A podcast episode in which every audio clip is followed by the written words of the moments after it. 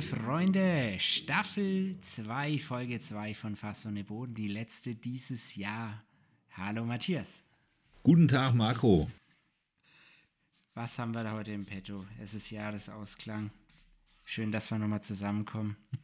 Also ich würde sagen, wir haben zunächst mal eine Entschuldigung in petto. Wir waren natürlich mal wieder später dran, als wir uns das vorgenommen hatten.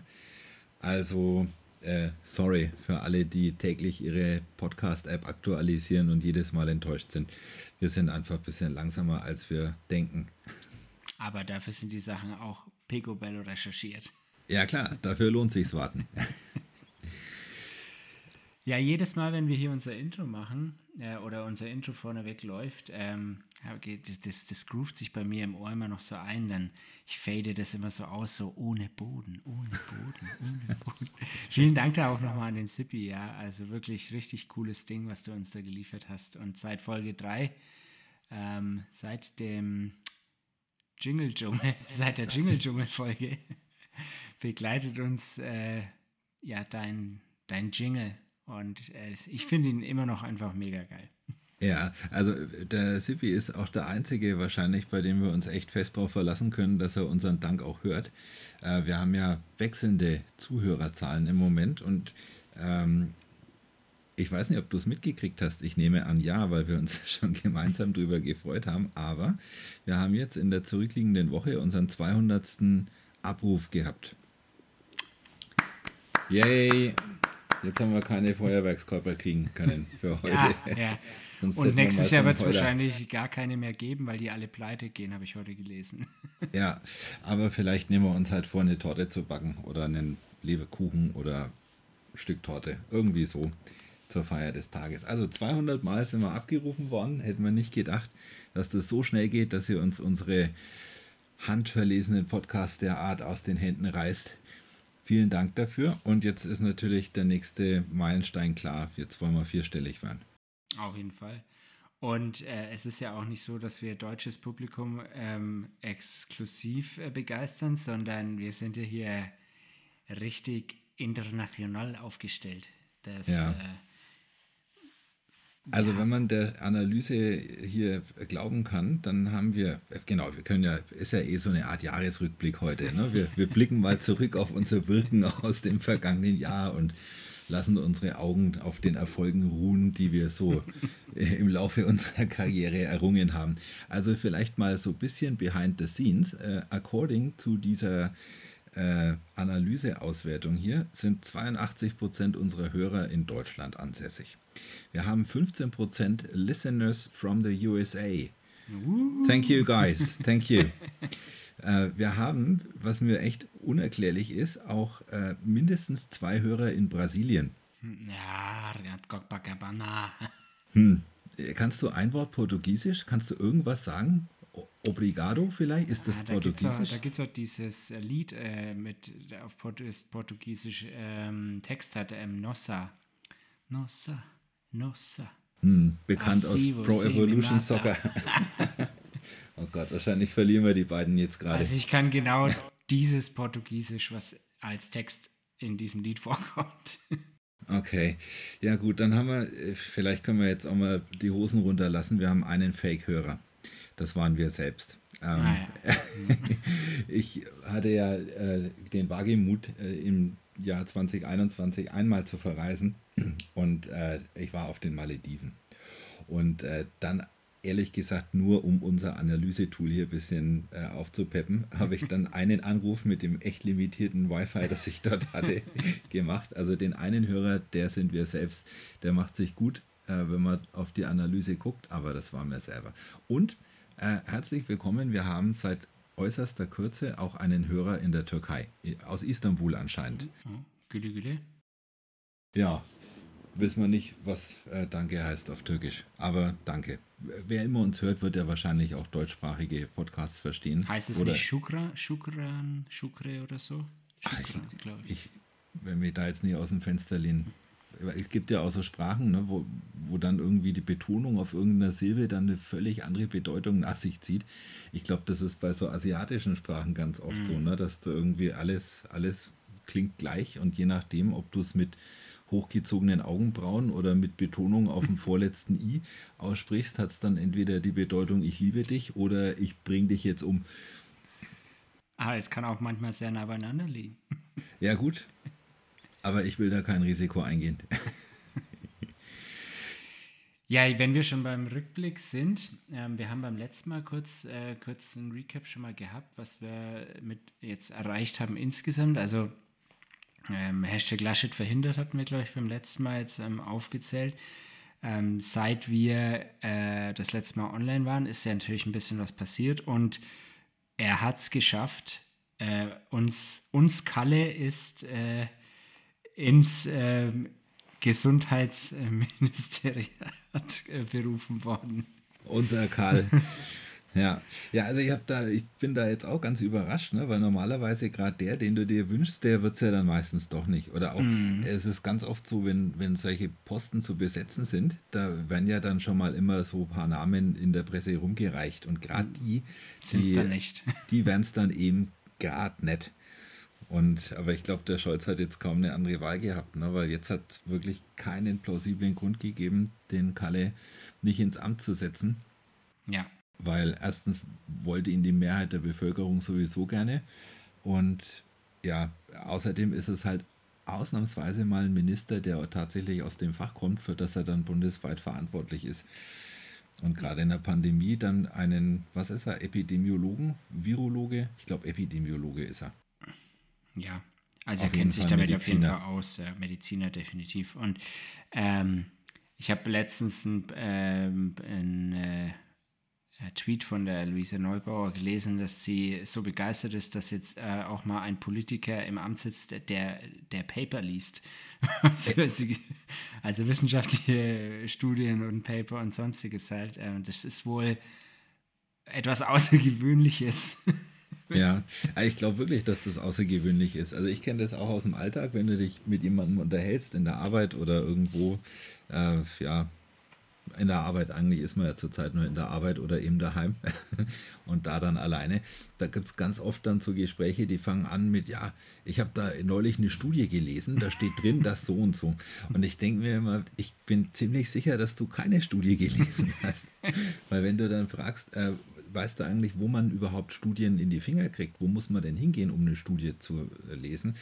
Das kann dir kein Mensch beantworten. Also wissenschaftliche Publikationen äh, stehen auf wissenschaftlich, in, in, wissenschaftlichen Journals. Dort kriegt man die. Und in aller Regel hat man darauf dann keinen Zugriff, weil um Artikel aus einem Journal zu lesen, äh, muss man dieses Journal abonniert haben. Und das kostet abstruse Summen. Also die Studien selbst kriegst du so gut wie nicht in die Finger.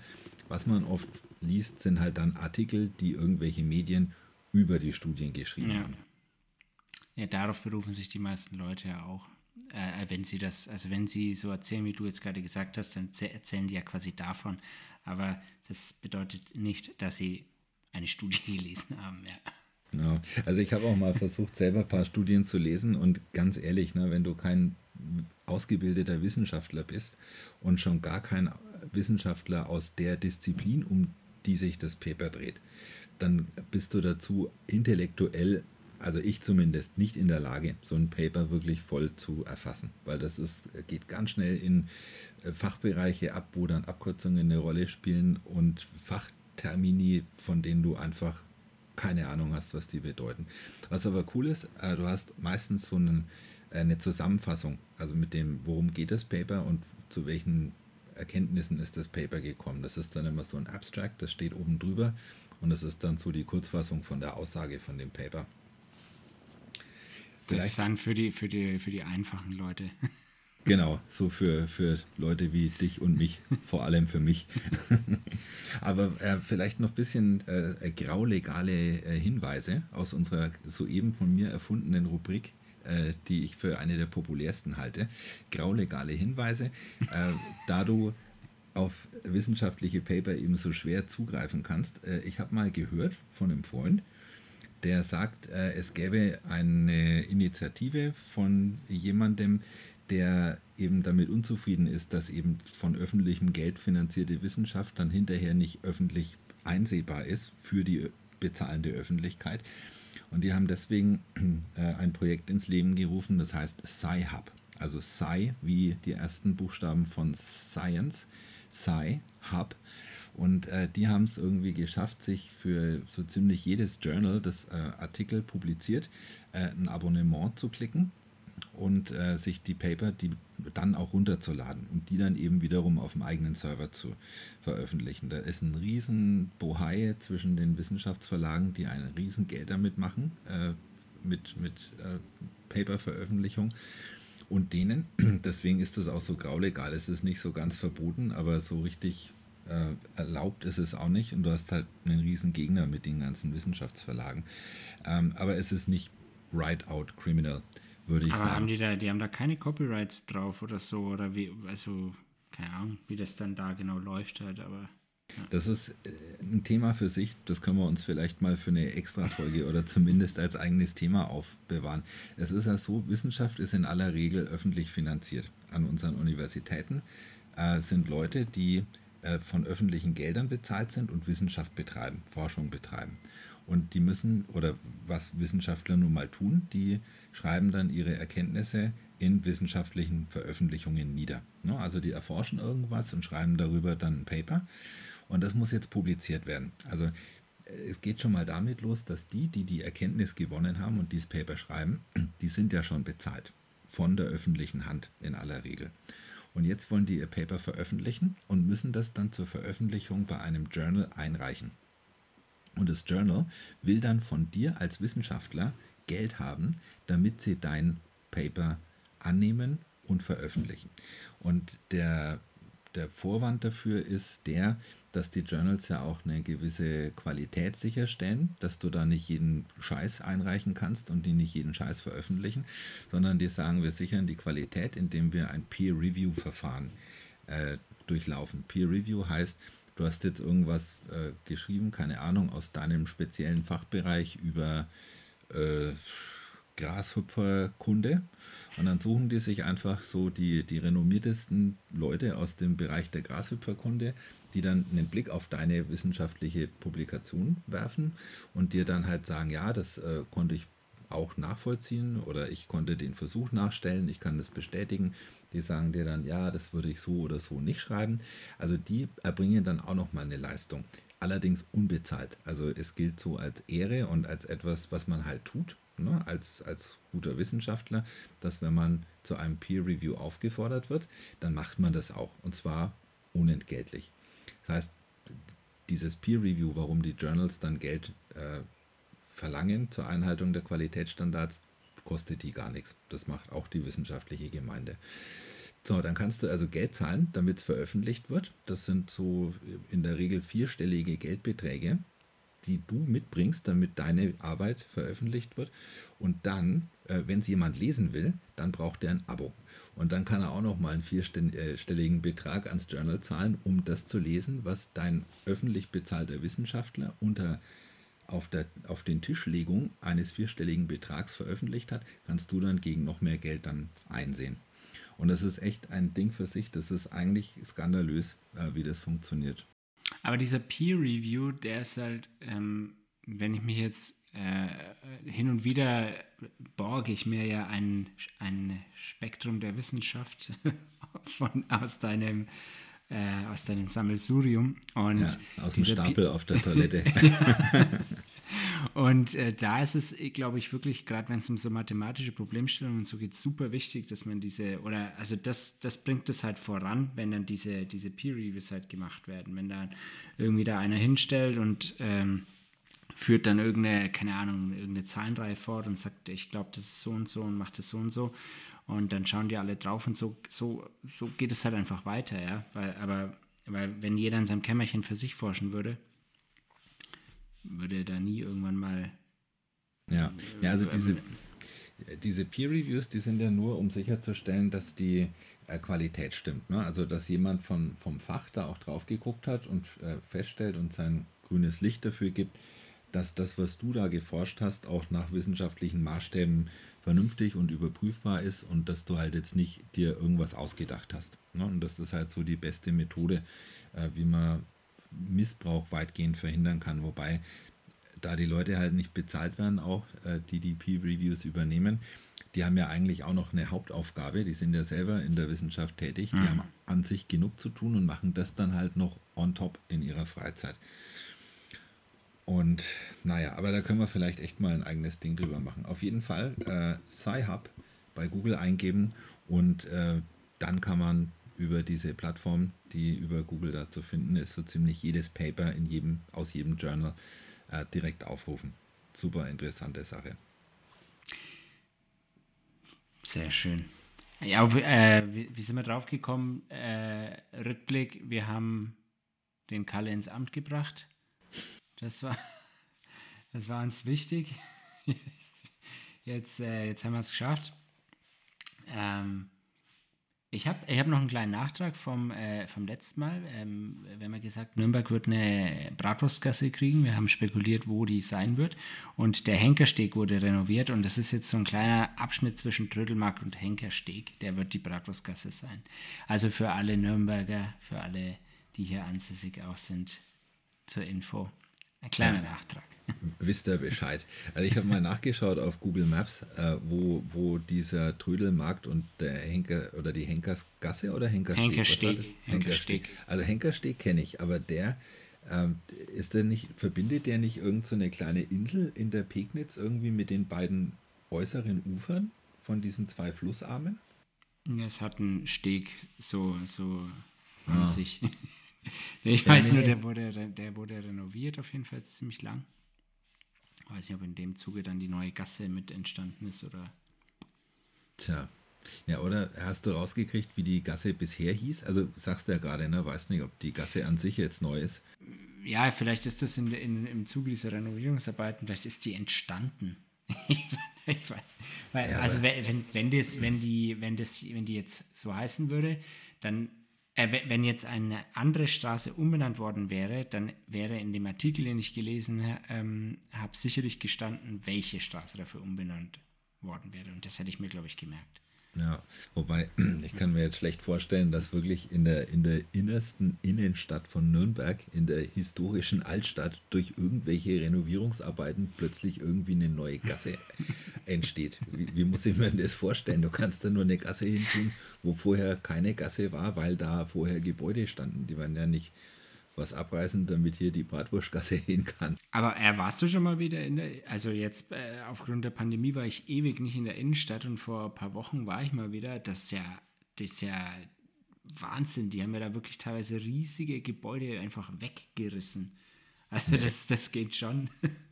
Also ich war jetzt schon eine ganze Weile nicht mehr. Ich glaube, das letzte Mal war ich, als ich, ähm, äh, als ich mein, mein Chromebook äh, zur ah, Reparatur beim, beim hin und her.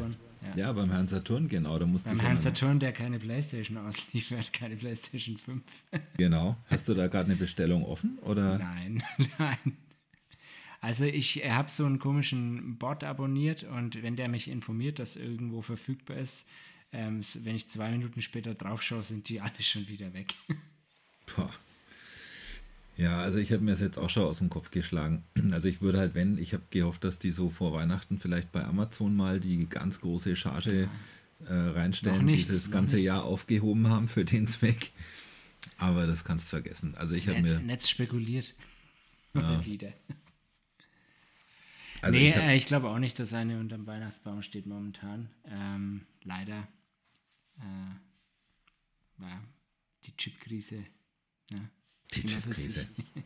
Ja, oder beim Black Friday hätte ich mir auch vorstellen können, dass da mal eine Charge PS5 über den Tresen geht. Aber da war, da war sehr enttäuschend halt. Da, und auf den Zug ist jetzt, glaube ich, mittlerweile jede Firma aufgehüpft.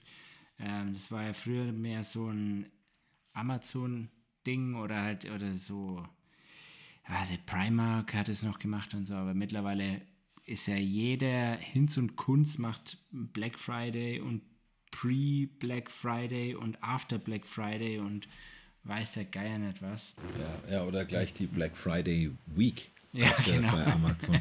Ja, und ich blicke da jetzt auch schon gar nicht mehr durch, weil äh, Black Friday, okay, aber dann hat sie ja dieser Cyber Monday auch noch irgendwie etabliert. Ja, der ist dann direkt der Montag danach, ja. Ja, na, also hast du jetzt dann statt dem Black Friday, der halt einfach ein Freitag mal war, hast du jetzt eine Black Friday Week, die dann sich nicht unterscheidet vom eigentlichen Black Friday, der dann nochmal vom Cyber Monday abgelöst wird, an dem auch nichts anderes dasteht. Und jetzt äh, hat, haben sie momentan noch Last-Minute-Angebote bis zu 40 Prozent. Ja, Reste vom, vom, Black Friday. Ja, hast du dir irgendwas geschossen am Black Friday? Irgendein gutes Angebot gekriegt? Äh, tatsächlich, mein Soda, mein Soda-Stream, oh, wir dürfen ja Marken sagen, mein Soda-Stream-Sprudler hat den Geist aufgegeben. ähm, und der kostet Wer normalerweise. Wer da jetzt Werbung vermutet hat, wird eher enttäuscht.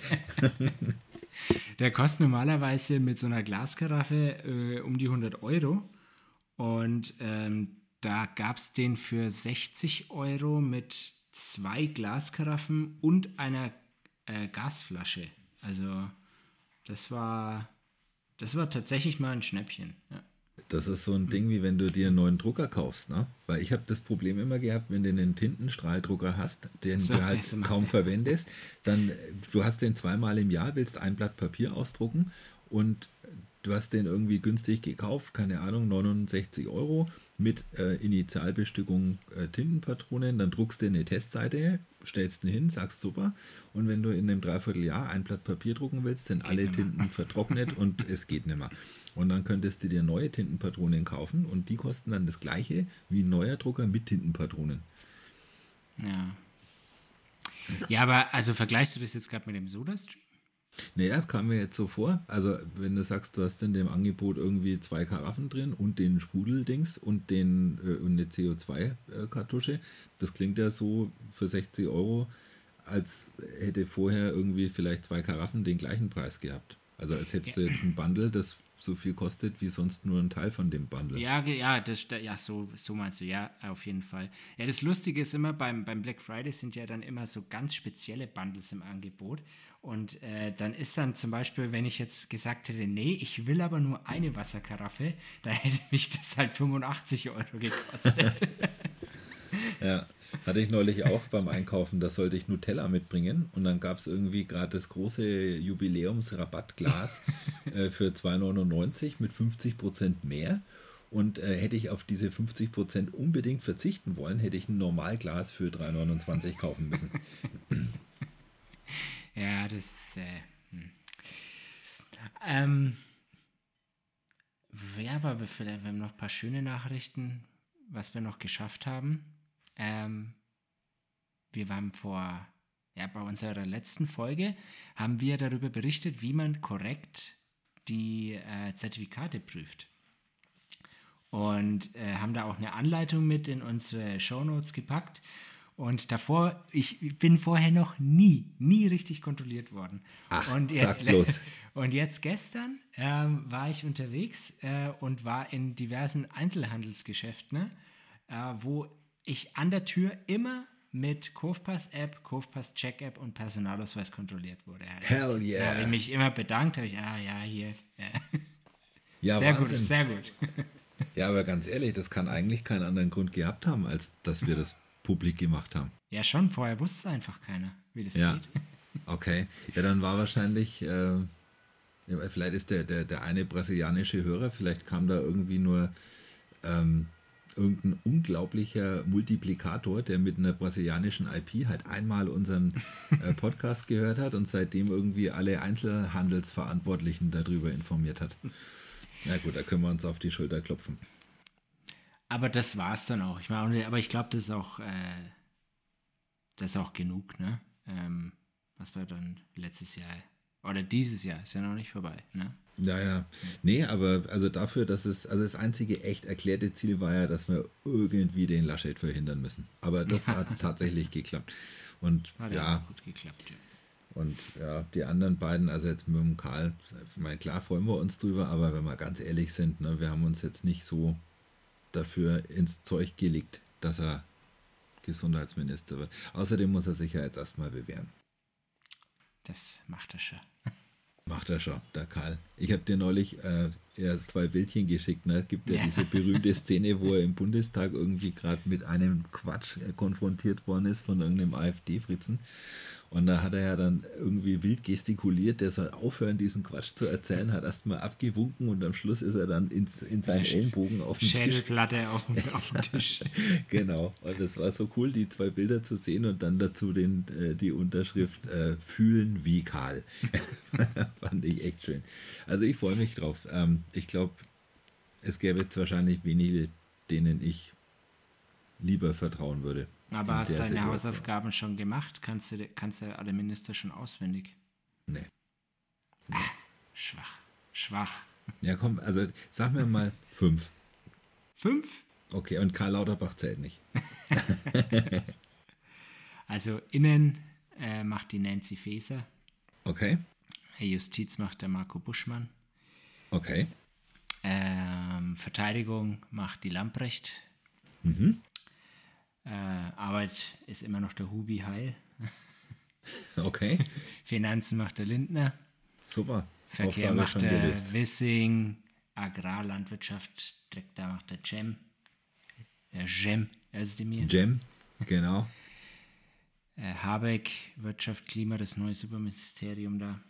Und was da ist die Wikipedia-Seite gerade offen, ja, oder? Also ich bitte dich, das ist meine Regierung. Das mal wissen. Aber Nancy Faeser, hast du von der schon mal irgendwas nee. gehört? nee, und ich habe auch letztens, äh, ich weiß nicht, wo ich es gehört habe, irgendeine Satire-Show, also da haben sie gesagt, man merkt, dass der Bundestag jünger wird früher gab es halt den Horst und, und, genau. den, und den, die Ulla und, und, jetzt hocken halt dann die Nancy, der Marco und der Christian. Ja, ja und jetzt durch den ganzen, durch das ganze Personalkarussell hast du jetzt auch einen neuen Generalsekretär von der SPD, da hast du jetzt hier einen Kevin. Mhm. Ja, das genau. ist auch so eine Generation, die war bisher immer noch zu jung für äh, gewichtige Ämter. Kevin, und jetzt ja. haben wir einen Kevin als Generalsekretär.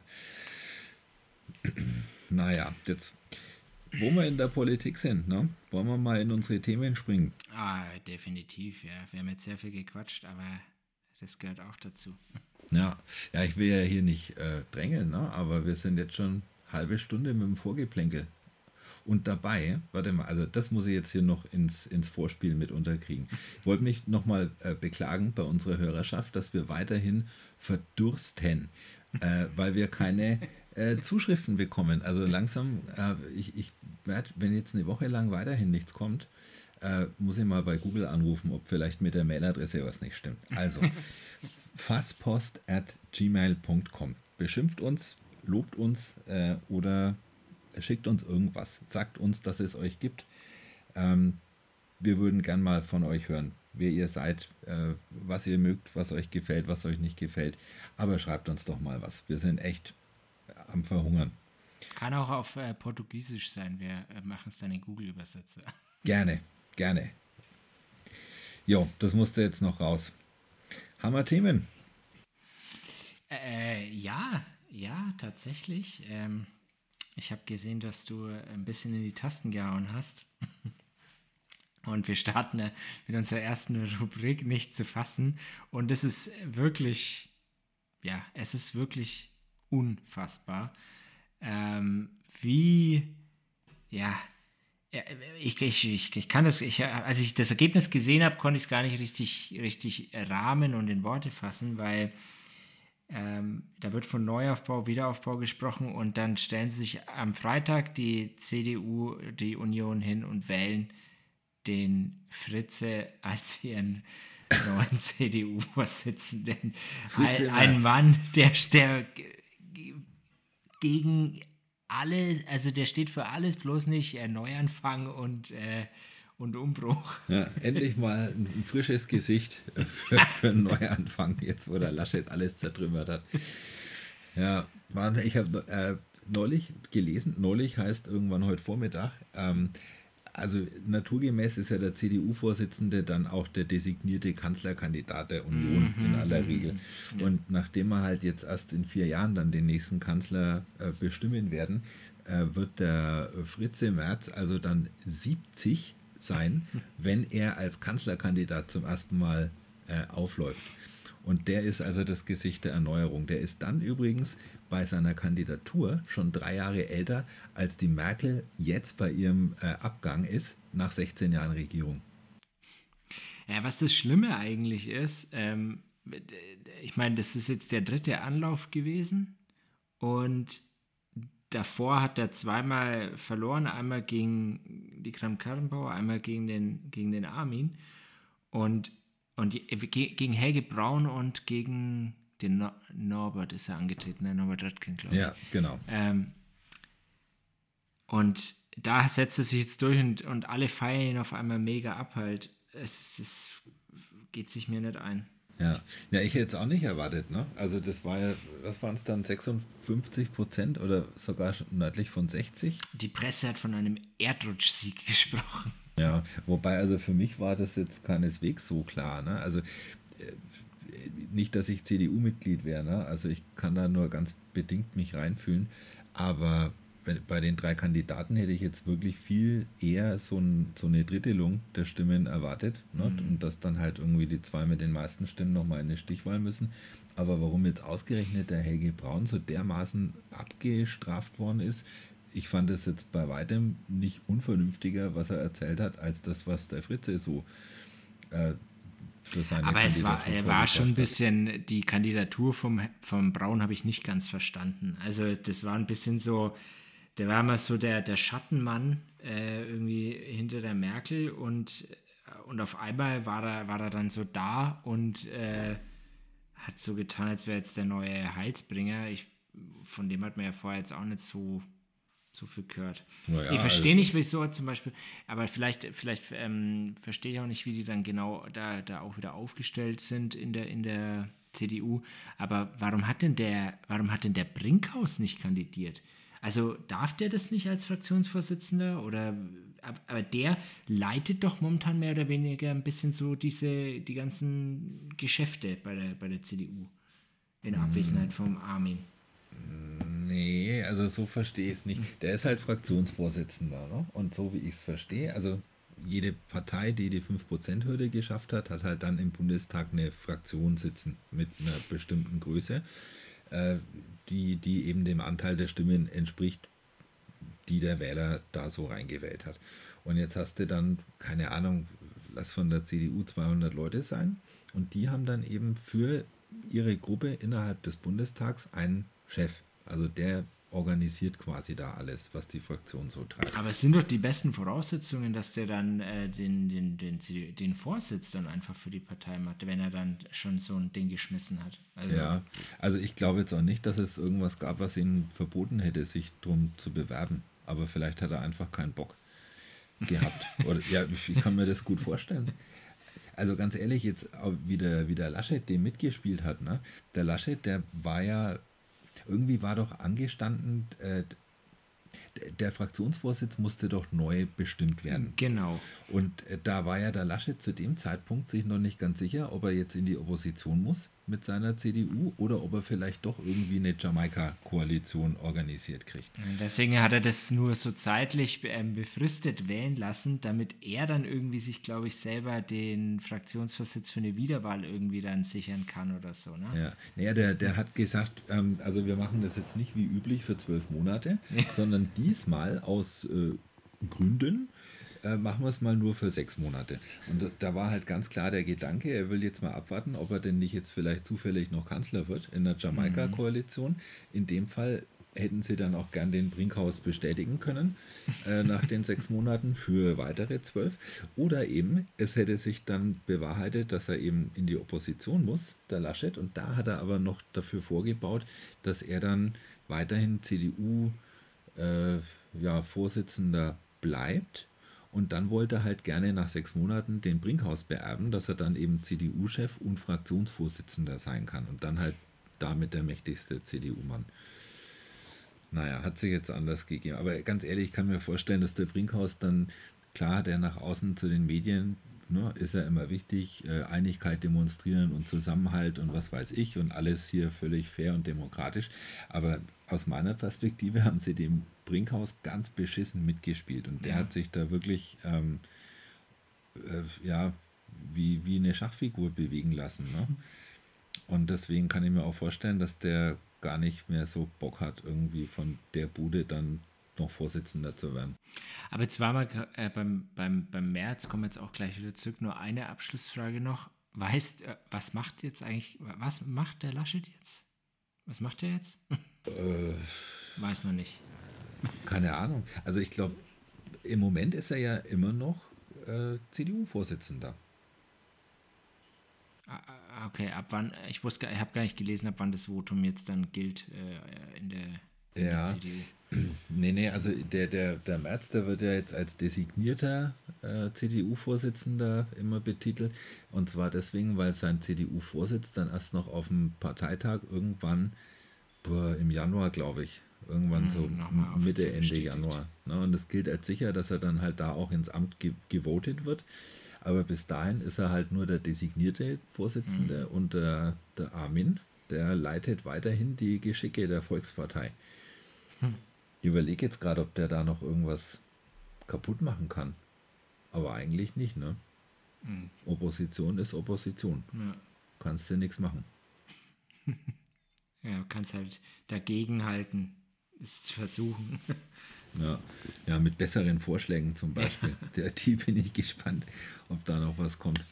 Naja. Aber jetzt hast du vorhin gesagt, in, in vier Jahren oder in drei Jahren, vier Jahren, wenn der März das erste Mal, ähm, wir haben ja hier immer unsere schlauen Fakten vor uns auch, ähm, wenn der dann tatsächlich für die Kanzlerschaft kandidieren würde, wäre er 70 und hier steht gerade, dass er im Jahr 2000 gefordert hat, dass die Altersrente ab 70 eingeführt wird.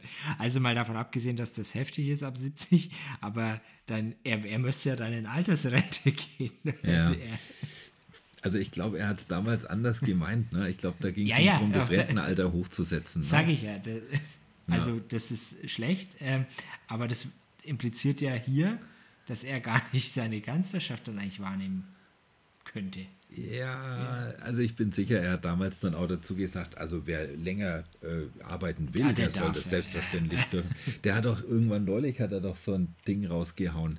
Da hat er doch, das war noch im Wahlkampf, bevor dann äh, die Ampel sich als, äh, als mehrheitsfähige Koalition rausgestellt hat, da hat er doch irgend so einen so eine Zote rausgehauen.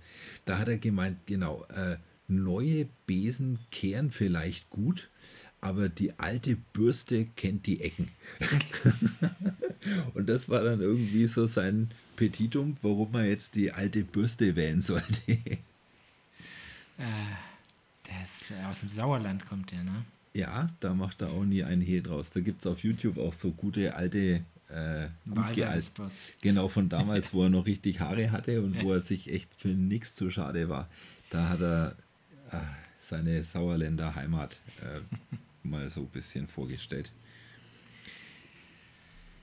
Ah, das ist eine Personalie. Ja, also sehr schön war auch noch ein, äh, ein Stimmverhalten.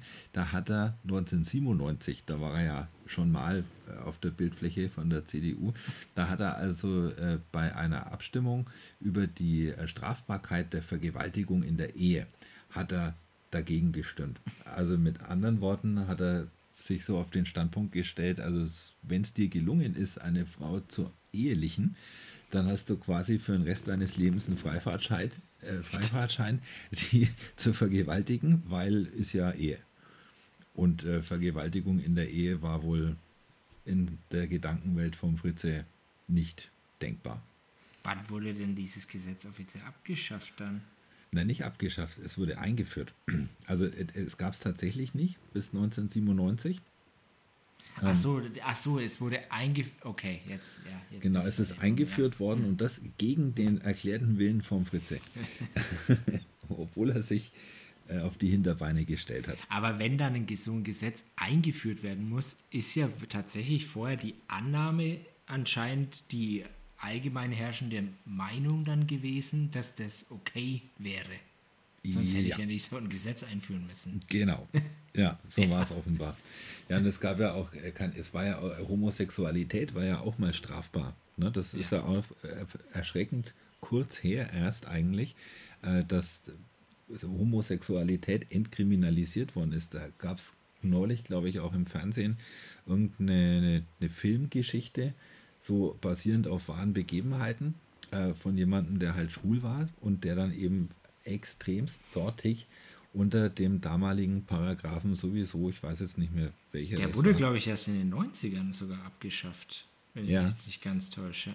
Genau, und da ist halt wirklich, du kamst da in Knast. Also da war das wirklich ein, eine justiziable Angelegenheit, wenn du schwul warst oder lesbisch, ähm, dann Knast. Das muss man sich echt mal auf der Zunge zergehen lassen. Ich bin sicher, wenn der Fritze da mitgestimmt hat, dann war er da auch für den Beibehalt des vorhandenen Paragraphen. Naja, was hat er noch für äh, Leistungen vorzuweisen? Ich habe noch einen Tweet gefunden, den, äh, der stammt offensichtlich auch so aus der Vorwahlkampfphase äh, aus dem April. Lese ich dir mal kurz vor. Ja. Friedrich Merz äh, gibt also auf dem Kurznachrichtendienst Twitter folgendes zum Besten. Grüne und Grüninnen, Frau o Frau statt Mann o Mann, Einigkeit und Recht und Freiheit für das deutsche Mutterland, Hähnchenfilet, Spielplätze für Kinder und Kinderinnen. Wer gibt diesen Genderleuten eigentlich das Recht, einseitig unsere Sprache zu verändern? Fragt dein Fritze Merz. Und also echt vor dem Hintergrund, was alles auf dem Spiel stand bei der Wahl ne? und was wir für Probleme haben, da ist das dann sein Beitrag dafür. Weißt du, so altherrenwitzig irgendwie so. Selbst am Stammtisch hast wahrscheinlich die Hälfte von deinen Saufbrüdern, die da mit den Augen rollen, wenn das deine beste Pointe ist. Also Wahnsinn. Ja, ja aber das ist, äh, das ist allgemein so ein, so ein äh, Unionsding, ähm, dass immer da die, diese lächerlich oder Negativbeispiele zu nennen, ja, wenn es ums Gendern oder so geht.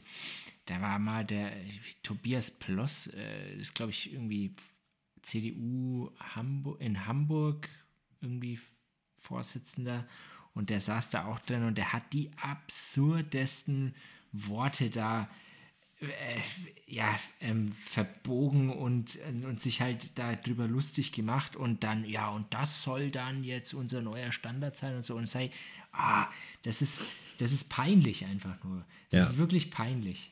Ja, nee, also man kann ja verschiedener Meinung sein, ne? aber der, der hat ja auch, also der, der März jetzt wieder, ne? der hat ja da auch wirklich gelogen, ne? der hat gelogen, dass sich die Balken biegen und hat halt dann immer so, also auch gerade wieder Wahlkampf, ne? da sagt man ja, ja, da ist dann viel äh, überspitzt äh, formuliert und so, ne? aber da waren Dinger dabei, der hat dann eben auch behauptet, dass äh, die, die Grünen würden das Gendern für alle verbindlich äh, einfordern wollen per Gesetz und unsere Sprache versauen. Ne? Und ähm, also gerade der März, ne, da kannst du mal so als Tipp so für die Verfolgung der Medienberichterstattung in den nächsten sagen wir mal zwei Jahren, ich glaube länger wird er auch nicht CDU-Vorsitzender bleiben, ähm, achte mal drauf. Also gerade der Friedrich Merz, der hat eine, der benutzt eine Methode und zwar öfter als andere. Und zwar die, einen sogenannten Pappkameraden aufzubauen. Hm, hm. Und Hat man schon mal im Podcast hier. Ja. Hat man schon?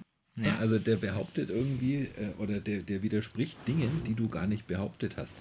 Oder der hat halt immer ganz oft so, so ähm, der, der sagt dann so Dinge wie, ja, äh, also wenn sie äh, gegen eine, wer gegen eine unüberlegte äh, Klimapolitik ist, der muss die CDU wählen. Und dann insinuiert er ja damit, dass irgendwie alle anderen eine total unüberlegte Klimapolitik hatten, hätten. Ja. Ne? Oder als ob es Leute gäbe, die für eine unüberlegte Klimapolitik wären. Ne? Und das sind dann immer so, so ja, also du musst, du musst mich wählen, wenn du dies und das verhindern willst oder wenn du gegen dies und jenes bist. Und damit schiebt er dann immer Leuten irgendwelche Positionen in die Schuhe, die die halt schlicht und einfach nicht haben. Und da muss man echt mal drauf achten. Also wenn man mal drauf aufpasst, äh, findet man beim März mehr solche Beispiele als bei anderen.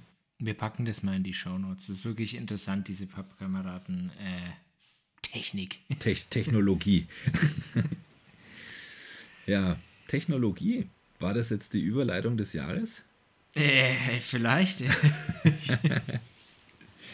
ja, wir haben mal wieder was für äh, Faszinierendes. Letzte Woche mussten wir ein bisschen überbrücken mit ähm, Matthias äh, Horoskop aus der Brigitte. Aus der Brigitte. Fand ich super. Hat sie übrigens alles als wahr rausgestellt. Ne? Ich bin jetzt überzeugt. Haben wir jetzt eine ja, Brigitte hab abonniert. Ich äh, habe mir dann noch bei deiner Brigitte vom Horoskop hinten die Anleitung für wie erstelle ich ein, mal ein persönliches Auraspray ausgeschnitten. oh Mann. Ja, wir sehen uns ja wahrscheinlich kurz nach Weihnachten nochmal. Ne? Dann äh, will ich das auf jeden Fall eingepackt mit Schleifchen. Äh, ja, ähm, aber ja, tatsächlich faszinierendes. Ähm, mit, ich glaube, jetzt, ich habe es ja. heute Nachmittag gelesen, mit zehn Jahren Verspätung. Äh, Wenn es reicht. Ja, zehn Jahre waren es. Ja. Genau. Also ich glaube, das ist eher ein Thema für mich. Ne? Und also ich habe es unbedingt ins, äh, in die Rubrik faszinierend mit einsortieren wollen, äh, weil ich bin jetzt wirklich schon ganz aufgeregt. Äh, ich fieber dem auch echt entgegen. Ich hatte auch schon einen Google-Kalendereintrag, der mich an das Ereignis erinnern sollte und musste den jetzt aber schon wieder verschieben. Eigentlich war es am, nein, am 22. Dezember äh, um 13.20 Uhr deutscher Zeit wäre Trommelwirbel endlich das James Webb Teleskop in die Luft gejagt worden. Und dieses Teleskop hat eine echt lange Historie von äh, verschobenen Startterminen. Das sollte ursprünglich, äh, ich glaube, im Jahr 2011 äh, schon ins All ja, verbracht genau. werden. Ne? Und dann gab es immer äh, mal technische, meistens aber Finanzierungsprobleme, äh, die das immer weiter verzögert haben. Und äh, dann hat es mal einen Starttermin für 2014 geben sollen.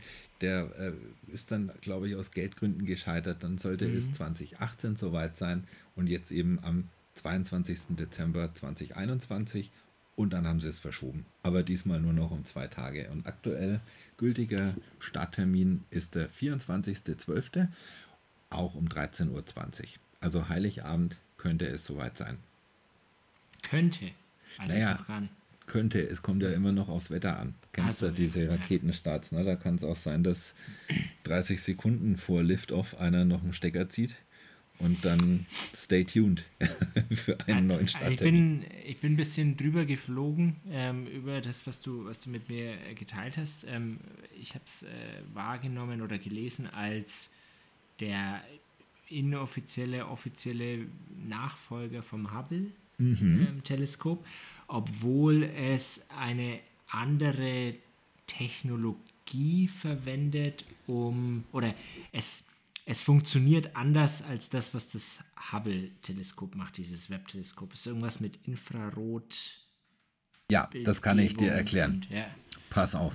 Also wir haben ja unseren äh, guten alten Hubble äh, seit, glaube, 30 Jahren inzwischen in... Äh, da habe ich dann übrigens auch noch eine Frage, die muss ich mir jetzt aber merken, ja. Okay, merkt mal an. Also seit 30 Jahren haben wir den Hubble, der hängt da so im Orbit so auf 400 50 Kilometern Höhe ungefähr über der Erde rum. Das ist ein ganz kleines bisschen höher als die ISS. Aber eigentlich äh, ist das nicht so hoch, ne? wenn man sich vorstellt, wenn du jetzt mit dem Auto nach Frankfurt fährst, äh, sind auch, naja, nicht ganz 400. 360 oder 80 oder so. Ja, aber so größenordnungsmäßig wirklich was, was man in wenigen Stunden mit dem Auto fahren kann. Ne? Und also mir geht es immer so, wenn ich dann so die Bilder aus dem Weltall sehe, ne? und die sehen dann optisch genauso aus wie die wo Raumschiff Voyager im Delta-Quadranten irgendwo unterwegs ist. Und wenn die ISS im Weltall ist, sieht es genauso aus. Außenrum alles schwarz, alles schwerelos.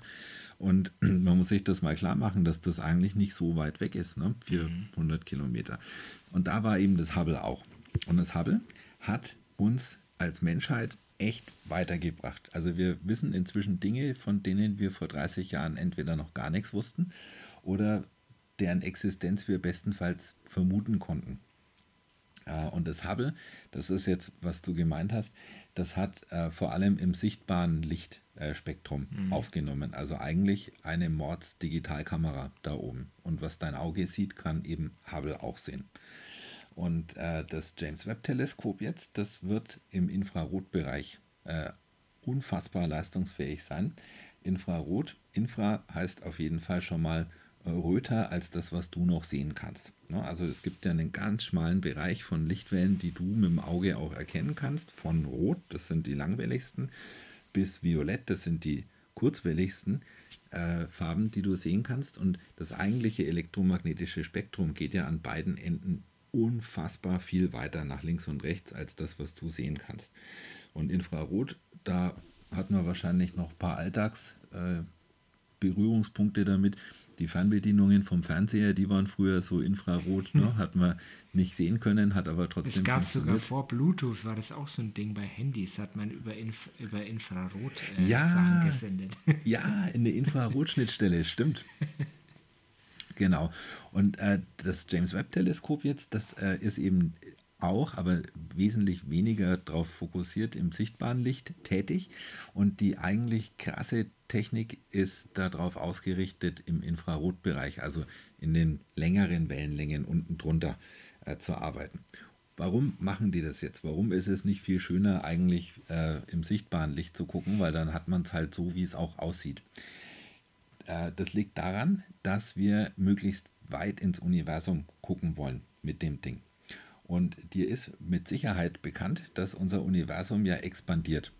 Das dehnt sich aus und alles fliegt von allem weg. Ist das soweit geläufig oder habe ich da ein Exklusivwissen? Das habe ich mal in einer Spektrum der Wissenschaft aufgeschnappt. Okay, also dann habe ich Neuigkeiten für dich. Unser Universum dehnt sich aus. Und zwar ganz schön schnell. Ähm, es gibt so eine schöne Metapher, äh, da kann man sich zum Beispiel einen Hefeteig vorstellen äh, mit Rosinen drin. Und wenn du den dann in den Backofen stellst und dann diesen Teig backst, dann geht der ja auf. Und mhm. jede Rosine da drin entfernt sich von allen anderen Rosinen gleichzeitig. Ne? Also die entfernen sich nicht in eine Richtung und fliegen da gemeinsam hin, sondern durchs Aufblähen äh, entfernt sich alles von allem. Oder du könntest auch äh, mit dem Edding ein paar Punkte auf einen Luftballon äh, draufmalen und den dann aufblasen. Dann beim Aufblasen entfernen sich auch alle aufgemalten Punkte von allen anderen. Und so ist es mit dem Universum auch. Und damit geht jetzt noch was Interessantes einher, und zwar der sogenannte Doppler-Effekt. Der Doppler-Effekt, den kennst du, wenn du. Sanker. Wenn der Sanker vorbeifährt, genau. Also der Ton, den dieses äh, Signalhorn macht, der, der scheint erstmal immer höher zu werden, während der auf dich zufährt. Und der wird immer tiefer, wenn er dann an dir vorbei ist und wieder davon fährt. Also du hörst wirklich mit dem Ohr zuerst höheren Ton und dann einen tieferen Ton. Und das ist bei Licht genau das gleiche. Nur äh, wird da nicht der Ton äh, höher und dann tiefer, sondern da werden die Wellenlängen von dem Licht äh, blauer oder röter. Also wenn sich was auf dich zubewegt, dann scheint das Licht von diesem auf dich zukommenden Objekt erscheint für dich blauer, als es das tun würde, wenn sich das Ding nicht auf dich zubewegen würde. Und andersrum, wenn es von dir wegfliegt, dann wird es röter. Also die, die äh, elektromagnetischen Wellen werden quasi gestreckt und damit hast du dann eine größere Wellenform. Und damit verschiebt sich das eben aus dem sichtbaren Bereich in die langwelligeren Bereiche, in den Infrarotbereich. So, und wir wollen ja mit dem James Webb Teleskop jetzt möglichst weit ins All rausschauen und wollen da Galaxien und Sterne sehen, die kurz nach dem Urknall erst entstanden sind, vor 13,5, 13,8 Milliarden Jahren. Jetzt fliegen so viel hat es ungefähr gekostet. ja, ungefähr 13 Milliarden Jahre. 13 Milliarden Jahre unserer Arbeit, so umgerechnet in Dollar. Ja, naja, also jedenfalls hat sich dadurch dann, äh, verschiebt sich dann das Licht von diesen Objekten in den infraroten Bereich und dort wollen wir es halt dann auch sehen. Und da hat das James Webb Teleskop jetzt ungefähr eine Fähigkeit von 100 Mal äh, so guter Auflösung wie das, was vorher das Hubble im sichtbaren Licht machen konnte. Ähm, ich sehe schon, ich nerv dich ein bisschen. nee, äh, ich, ich, ich höre zu und ich habe aber die ganze Zeit auch noch mal eine andere Frage im Kopf. Deswegen so. äh, bin ich, schaue ich sehr fokussiert gerade. Ah, okay, ihr solltet mal den fokussierten Blick von Marco sehen. Also komm, vielleicht, ähm, was, was ist denn deine Frage?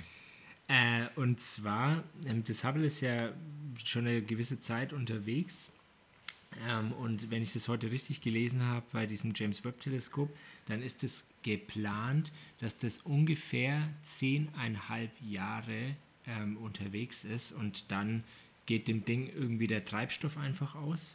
So, also so habe ich das zumindest gelesen. Mhm. Und dann ist es wohl, ja, nicht mehr zu brauchen oder ich.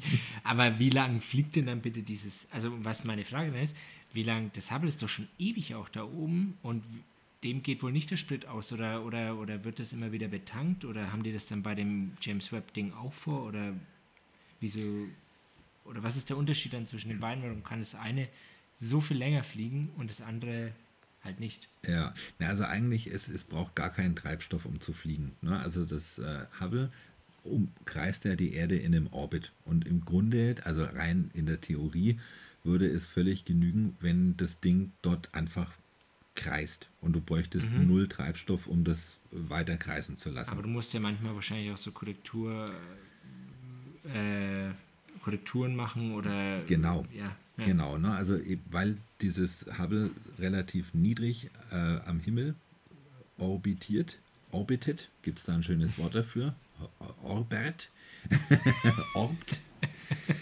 ähm, muss das halt auch immer mal korrigieren. Ne? Also es muss halt äh, Dingen ausweichen, äh, die da so rumfliegen, da oben ist ja alles voll Schrott und du musst immer mal Korrekturmanöver machen, wo du es dann mal ein paar Kilometer weiter hoch oder runter fliegen lässt und das kostet wirklich Sprit, wenn du wenn du mhm. eine Flugbewegung machen willst. Ähm, dieses James Webb Teleskop kommt aber nicht in den Orbit um die Erde, sondern noch viel krasser. Hubble 450 Kilometer hoch, das James Webb Teleskop kommt 1,5 Millionen Kilometer weit weg. Mhm.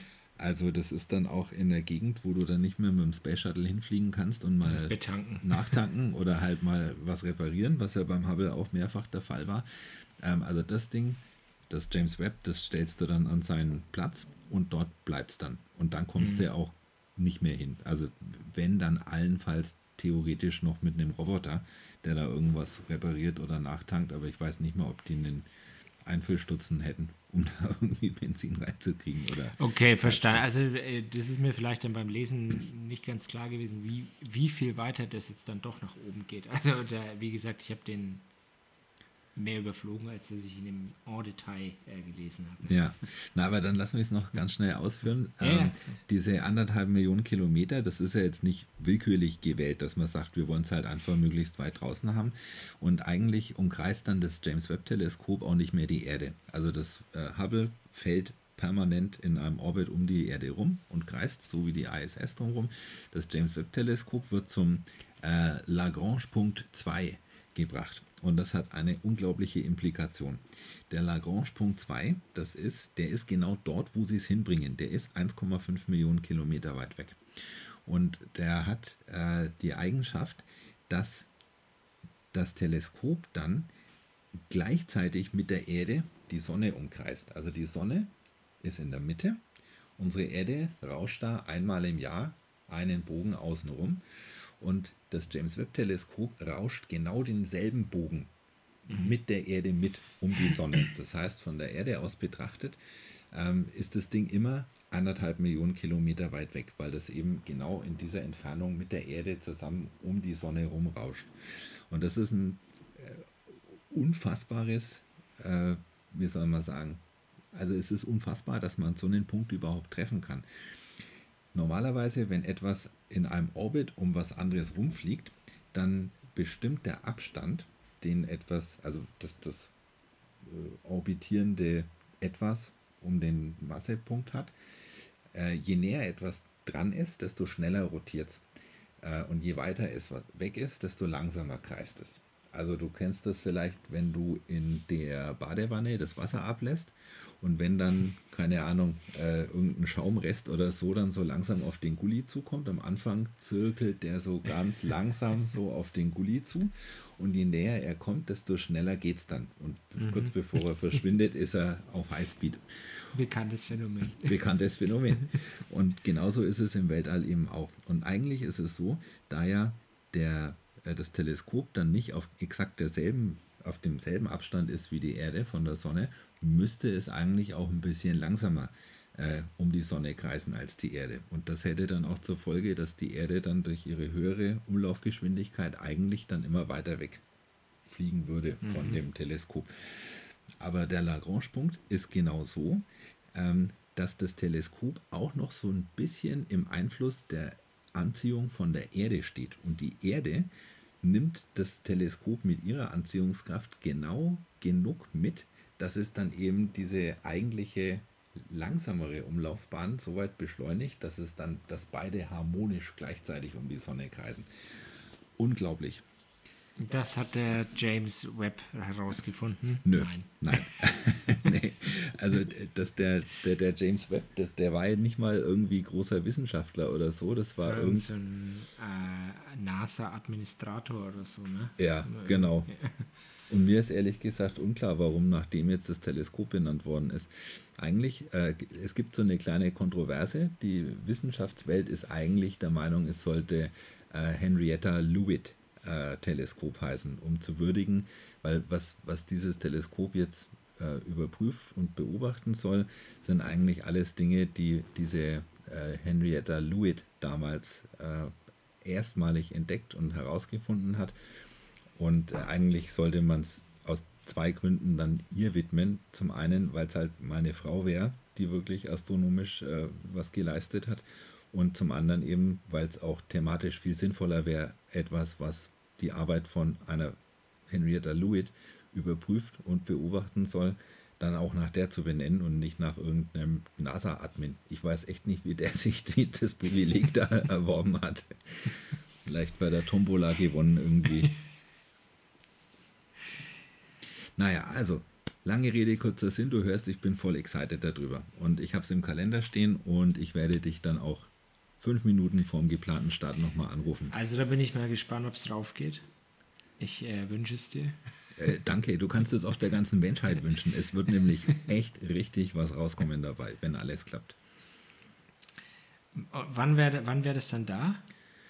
Äh, also Heiligabend geht es schon mal los. Dann anderthalb Millionen Kilometer ist ungefähr der dreifache Mondabstand. Also die Reise dahin dauert ungefähr vier bis sechs Wochen unterwegs äh, muss sich der ganze Krempel erstmal entfalten. Also die mhm. mussten es ja so zusammen origamieren, damit alles in eine Ariane-Rakete reinpasst. Und das hat dann irgendwie Dutzende äh, äh, Sequenzen, wo sich dann Schilde aufhalten müssen und Antennen ausklappen. Und äh, erst wenn die Antenne draußen ist, kann sich dann die nächste Folie aufklappen. Also das macht es dann alles diese vier bis sechs Wochen, bis es an dem Punkt ist und bis es dann voll funktionsfähig ist, bis du die ersten Bilder kriegst und wirklich weißt, ob es funktioniert, äh, wird ungefähr sechs Monate dauern. Also dann Na so gut, ja Sommer. Überschaubar. Ja, da haben wir auf jeden Fall noch Pandemie.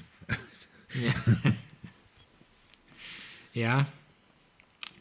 Ähm, ja, apropos Pandemie, jetzt bin ich am Überlegen, es, äh, wir hätten noch ein, ein Pulverfass, aber wir hätten auch noch eine kleine Surprise-Kategorie äh, für den Jahresrückblick. Mhm.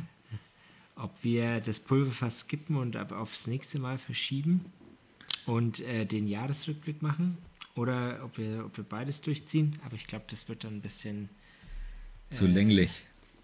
Zu länglich, ja, genau. Ja, nee, stimmt schon. Wir waren heute ganz schön ab abschweifend. Aber was soll's. Ja. Komm, wir machen unseren, äh, unseren Surprise-Jahresrückblick noch zum guten Schluss. Und ich glaube, unser Pulverfass ähm, könnte man dann vielleicht in der nächsten Folge auch gleich mit ein bisschen mehr Abstand betrachten, weil dann wissen wir, ob das Pulverfass auch schon in die Luft geflogen ist oder nicht. Ähm, dann haben wir da mehr Daten. Alles klar, dann machen wir das so. Dann Trommelwirbel, sage ich jetzt mal. Yeah, ich bin yeah. mal gespannt, was da kommt. Äh, Surprise-Jahresrückblick. genau. Lass mal hören. naja, also ich habe mir da äh, nicht so viel Gedanken gemacht, wie du anscheinend an, zu, äh, annimmst, sondern ich habe mir nur gedacht, guck, ach, jetzt haben wir hier unser erstes Podcast-Jahr und jetzt neigt sich 2021 dem Ende.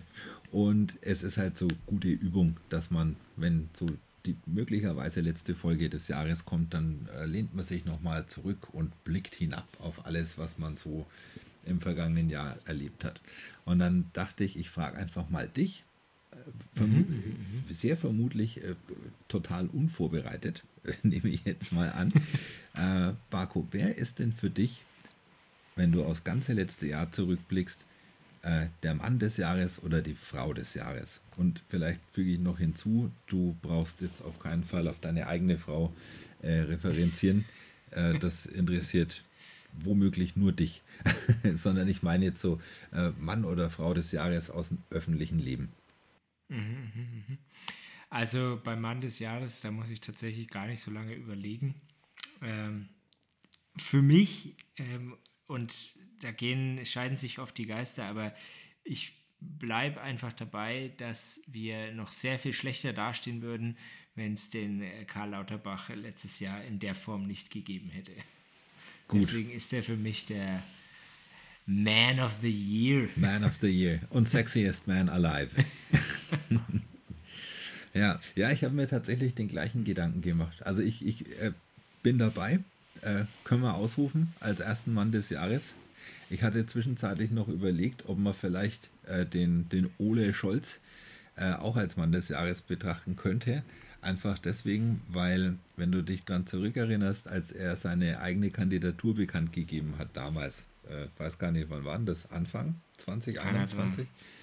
Ähm, da war die SPD irgendwie bei, keine Ahnung, 15 Prozent oder sowas und alle haben ihn nur belächelt und haben sich gedacht, ob das jetzt wirklich ein PR-Stand sein soll oder ob das sein Ernst ist, mit einer Partei, die vielleicht äh, Probleme kriegen könnte, überhaupt in den Bundestag zu kommen, äh, sich hier als Kanzlerkandidaten aufstellen zu lassen. Und immerhin, das muss man ihm zugute halten, der kam dann halt wirklich aus dem Nichts und bam, jetzt ist er Kanzler.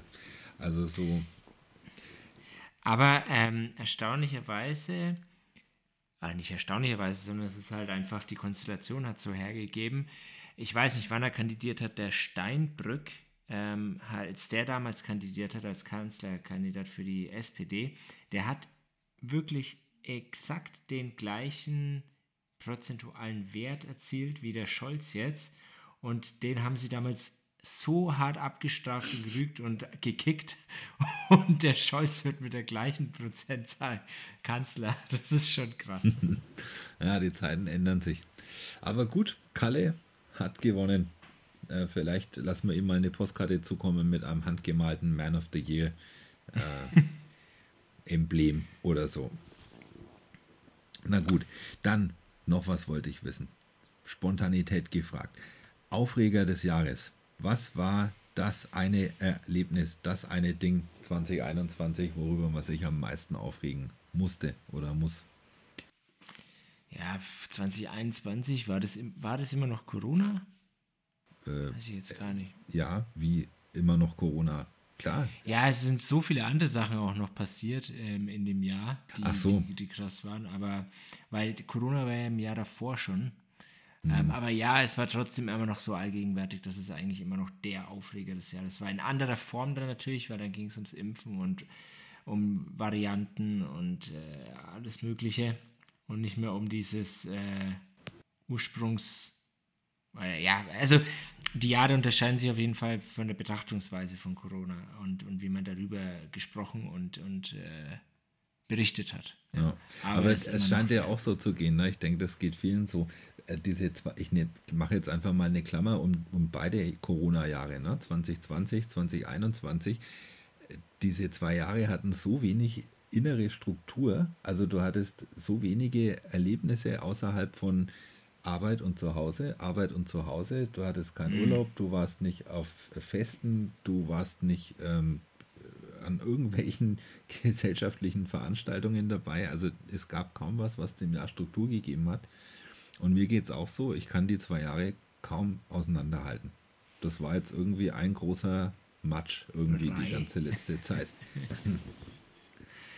Äh, aber jetzt äh, ganz kurz, ähm, nicht, dass wir hier einen Shitstorm kriegen. Ähm, du hast jetzt die Frau des Jahres geskippt, aber die, die Frage, die stelle ich jetzt mal dir. Ach so, na, ich dachte, ich, ich wollte es dir eigentlich freistellen, ob die Person des Jahres für dich ein Mann oder eine Frau war. Ah, okay, ja, okay. Du, weil du hattest Anfang, eingangs hattest du äh, Mann und Frau gefragt. Okay. Aber dann machen wir es, dann machen wir es äh, genderneutral und sagen Person des Jahres. Person des Jahres Karl Lauterbach bleibt dabei. Aber weißt du, vielleicht wäre es gar nicht schlecht, wenn wir einen Shitstorm kriegen, weil den müssten wir ja dann wahrscheinlich per Mail bekommen. Das, also vielleicht als kleiner, vielleicht machen wir es nächstes Mal so einen gezielten äh, Shitstorm äh, auslösen. Skandal. Genau. Wir behaupten einfach irgendwas Unerhörtes, damit uns irgendeiner per Mail widerspricht.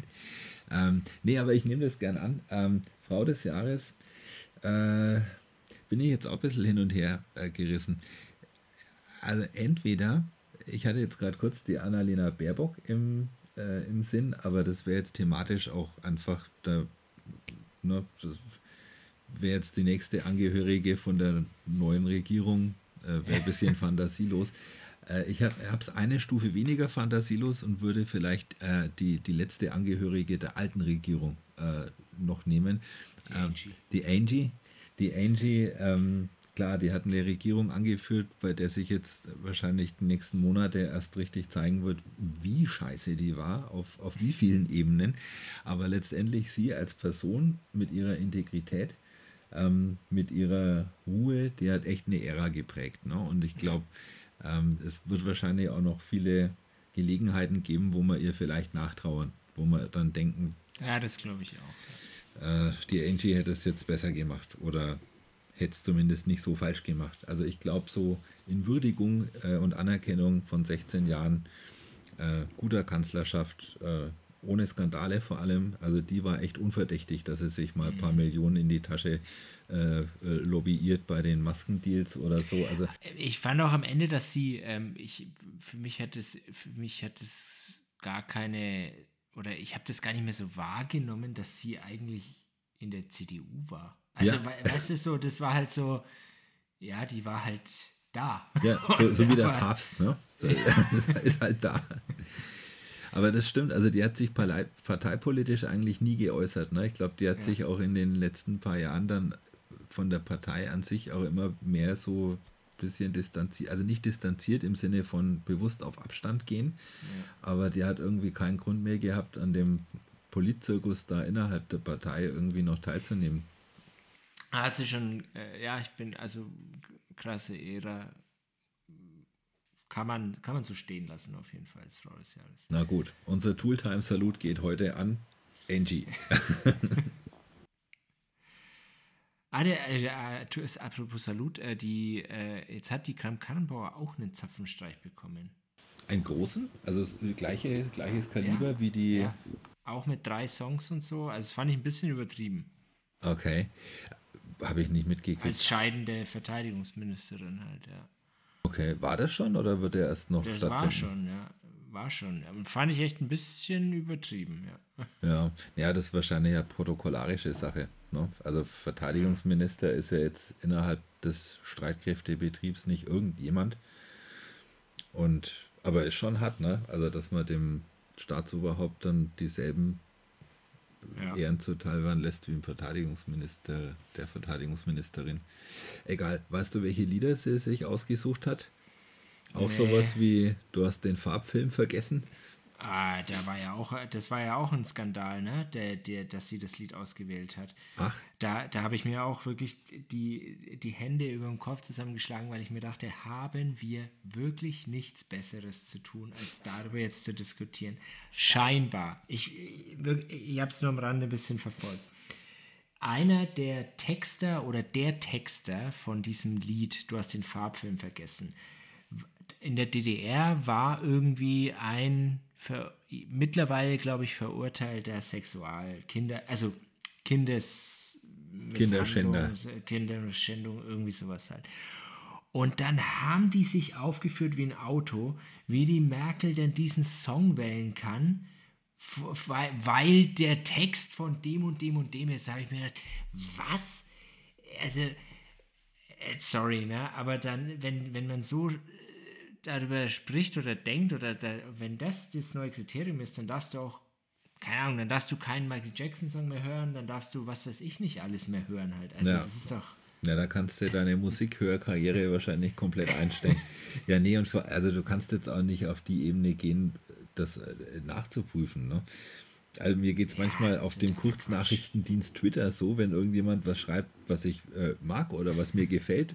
Ähm, am Anfang äh, habe ich dann immer erst nochmal geguckt, ob ich jetzt da nicht, da habe ich mir das Profil von demjenigen erst angeguckt, um zu gucken, ob das nicht eigentlich ein Spinner ist, der jetzt nur mal was Wahres gesagt hat und nicht, dass ich dann einen Like, der, der es eigentlich äh, grundsätzlich nicht verdient hat, von irgendjemandem geliked zu werden. Aber das kannst du nicht leisten. Also wirklich, das ist absurd. Na gut, aber Kram Kranbauer, weiß, wissen wir jetzt nicht, was die sich gewünscht hat. Mm, nee, aber ich glaube auch äh, jetzt äh, ja mehr so äh, gediegenes. aber jetzt äh, schließen wir mit was Positivem. Unbedingt. Das Jahr muss gut zu Ende gehen. Gute Nachricht des Jahres. Okay. Kennst du eine?